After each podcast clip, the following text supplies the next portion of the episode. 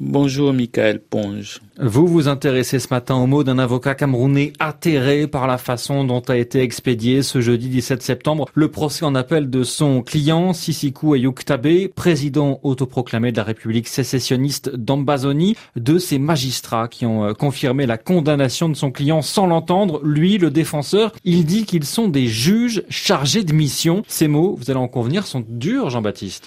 Durs et même très dur, mais on conviendra aussi que l'image esquissée par maître Emmanuel Sim illustre à la perfection les réalités que vivent bien des peuples africains. Comment ne pas penser que les magistrats dans tel ou tel pays sont des chargés de mission pour le pouvoir en place? Lorsque régulièrement et de manière systématique, ils rendent des verdicts en tout point conforme aux désiderata du pouvoir politique, au mépris du droit et des droits des citoyens ordinaires. Comment ne pas questionner l'indépendance de tant de commissions électorales qui s'acharnent à toujours donner raison et la victoire aux partis au pouvoir envers et contre le choix des électeurs? Et que dire de telles cours constitutionnelles qui ignorent les faits les chiffres, les preuves et les arguments des opposants pour toujours valider les certitudes et les manigances du pouvoir comme autant de vérités révélées. Ainsi, les organes chargés de veiller au respect de la volonté des citoyens se muent en chargés de mission pour valider la fraude sans même se préoccuper de sauver les apparences. De quel pays parlons-nous ici?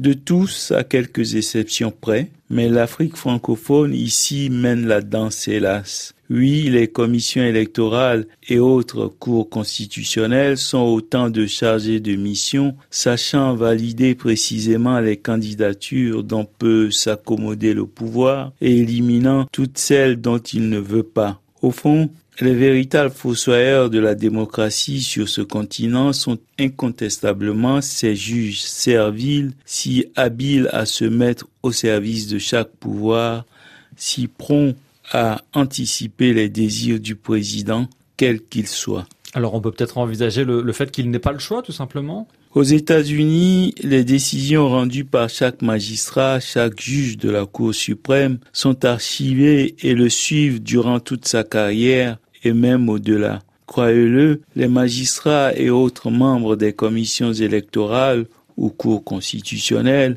réfléchiraient mûrement avant de déshonorer leur robe ou leur serment s'ils savaient qu'ils pourraient un jour être appelés à rendre des comptes pour les mauvaises décisions qu'ils prennent, que ce soit sous la contrainte ou par complaisance.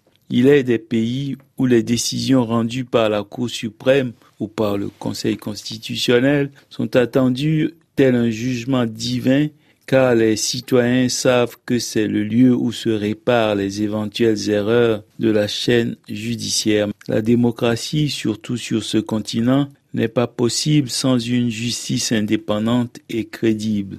Nombre d'exemples entendu en cette année du 60e anniversaire des indépendances conforte l'idée que l'indépendance octroyée aux États africains en 1960 n'était souvent qu'un semblant d'indépendance comme il serait désastreux pour ces peuples de passer des semblants d'indépendance à des semblants de démocratie.